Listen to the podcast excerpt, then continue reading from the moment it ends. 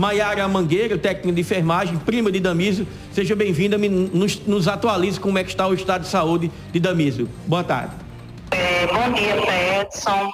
Desde já quero agradecer a preocupação e tranquilizar a todos. Damísio está bem.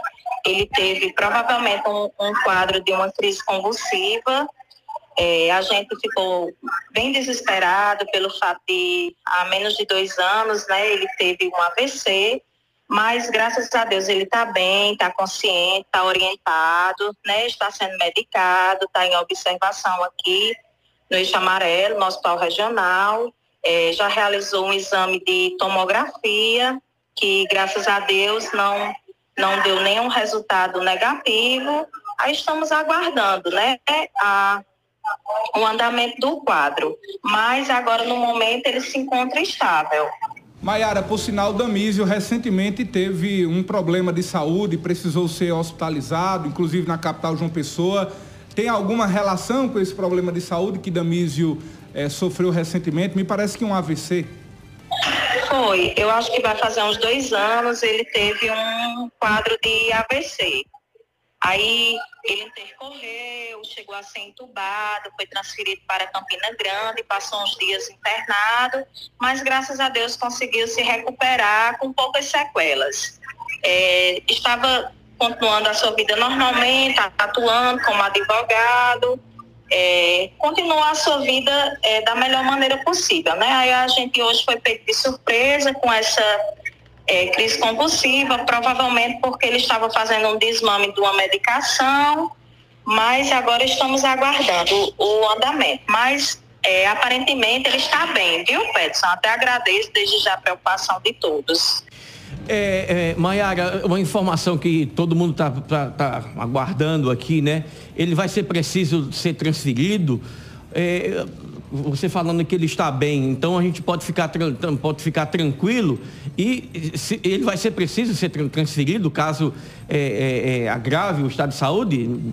Porque as pessoas aqui mandando mensagem perguntando sobre isso.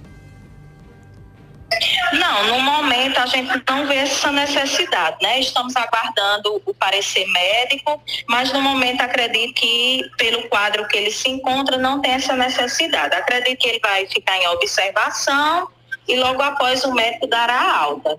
Desde já eu quero agradecer a preocupação de todas, as orações, as ligações, a gente já recebeu várias ligações, aqui no hospital também, várias visitas, tranquilizar os familiares, aos amigos, né?